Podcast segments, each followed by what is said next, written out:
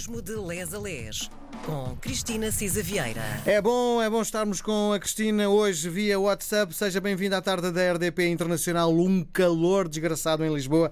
Bem-vinda, Cristina. Obrigada, Miguel. Boa tarde, bom dia, boa noite, onde quer que os nossos ouvintes se encontrem. Está um calor da nanase, de facto. Pois.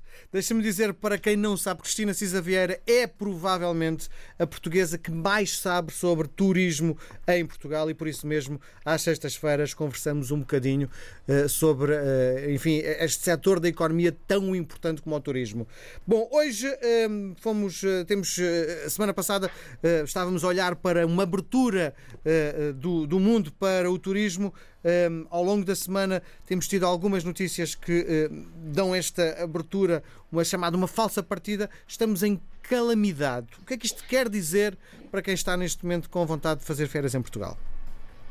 Olha, primeiro deixa-me fazer um parênteses. Cada vez que o Miguel diz que eu provavelmente sou a, a, a pessoa que mais sabe turismo, faz-me sempre lembrar a Carlsberg, sabe? Então, provavelmente a melhor cerveja do mundo. Pronto, então vou retificar. É um elogio, é um elogio favor, é, é, é um elogio a mim e à Carlsberg. Bem, estou a brincar. Ora bem, eh, esta situação não é de brincar. Agora, esta que o Miguel dizia, o facto de nos encontrarmos no chamado estado de calamidade desde 30 de abril, não é? Que se seguiu ao estado de emergência declarado pelo Sr. Presidente da República. Temos andado aqui um bocadinho num carrossel. Uh, e, uh, de facto, não apenas para os operadores económicos, mas também para quem nos procura, uh, é um bocadinho difícil ir acompanhando o ritmo das normas que se seguem e o que é que significa estar efetivamente em estado de calamidade. Uh, eu acho que para podermos aqui, embora cada país tenha as suas regras, para podermos dar aqui um bocadinho pistas uh, a quem nos pretende visitar, é, é importante dizer que o, o, governo determinou que na situação de calamidade há várias fases do chamado plano de desconfinamento. Uh, e uh, vamos, enfim, uh, no fundo, encaixando os vários conselhos do país em razão de indicadores de perigosidade relativamente ao contágio da Covid-19.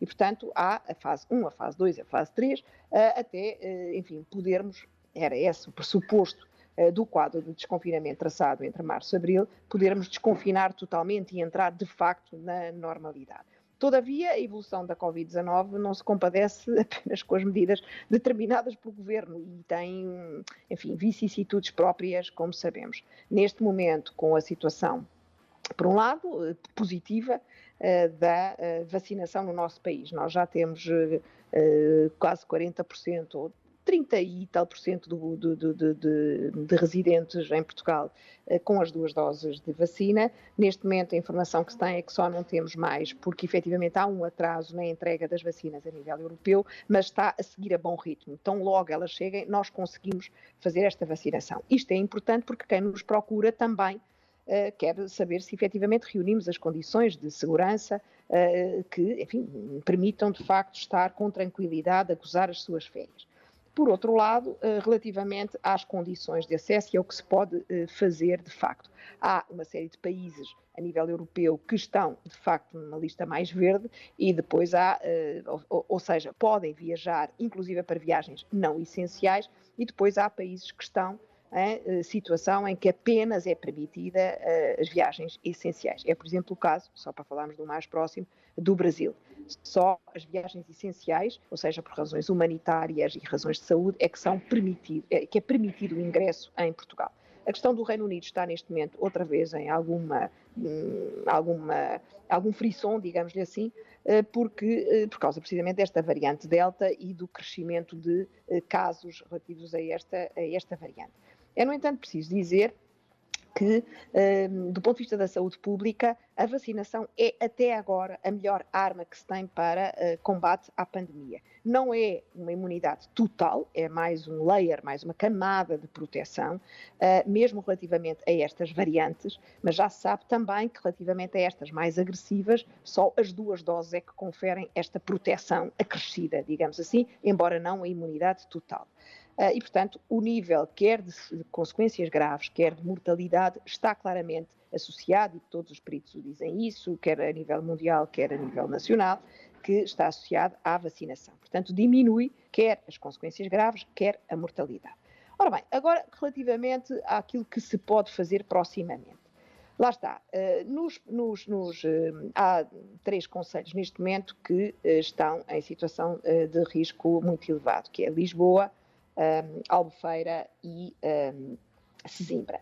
Relativamente a estes, há várias restrições horárias, no caso, por exemplo, dos restaurantes e de outros estabelecimentos de comércio, etc., podem estar abertos até às 10h30 da, da noite, mas ao fim de semana deixam de poder servir refeições, que é uma coisa vital, sem elas não passamos, a partir das 3 da tarde. Exceção que saiu hoje mesmo um despacho uh, a permitir efetivamente que, quanto a hóspedes, hóspedes, e é isto, não é passantes, claro. a hóspedes em empreendimentos turísticos, portanto, em hotéis, hotéis apartamentos, eh, aldeamentos turísticos, turismo no espaço rural, agroturismo, é possível, relativamente a hóspedes, repito, uh, o, o, serviço de refeições e bebidas. Pois não podia ser Portanto, de outra forma, quando, não é? Pronto, nós também dizemos isso, não é? Não era possível ser de outra forma porque eles já cá estão. É porque em abril, uh, de facto, não tínhamos hóspedes, mas agora, como sabemos, e realmente já está a haver um movimento muito grande de uh, procura por Portugal, quer, por exemplo, hoje tínhamos uma, algum mercado holandês a chegar, Uh, temos o mercado inglês que, apesar de depois de regressar e ter que estar de quarentena, também nos procura, e esses sim pode, podemos assegurar que podem ser prestadas as refeições nos empreendimentos turísticos. Por exemplo, os que compram o All Inclusive. Podem, de facto, contar com o All Inclusive. A mesma coisa para os spas. Temos, assim, um leque de, de, de, de turistas, inclusive turistas portugueses, não é?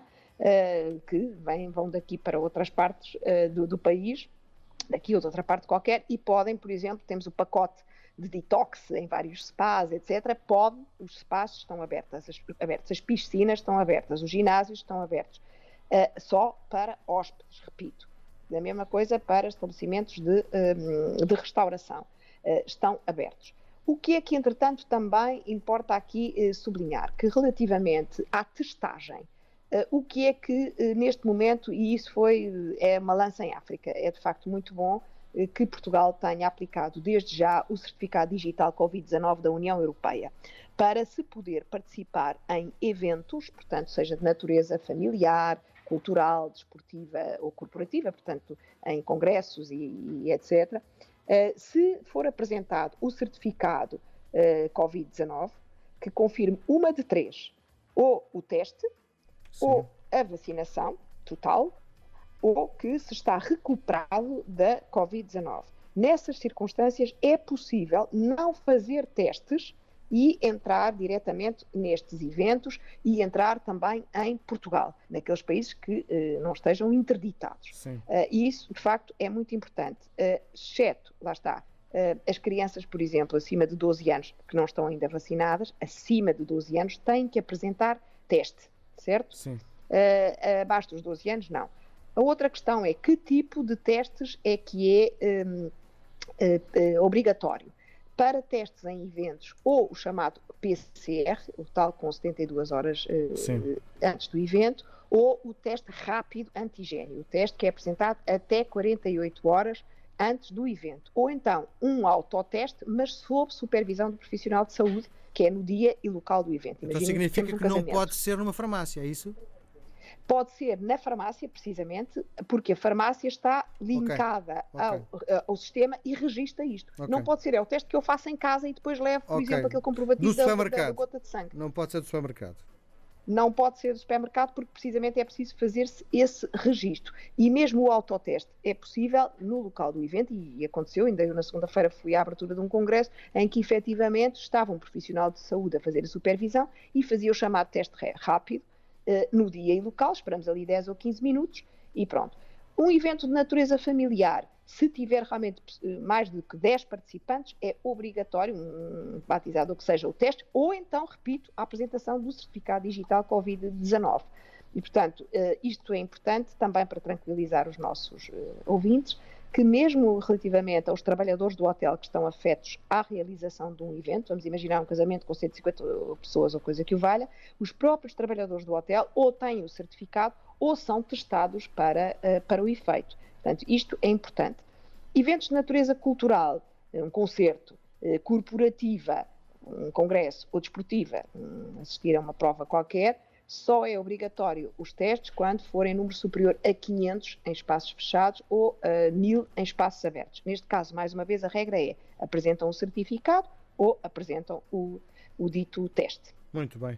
Acho que os seus esclarecimentos foram muito uh, uh, importantes para quem está com, com, com planos de, de, visitar Portugal ou está em Portugal e precisa de sair das regiões.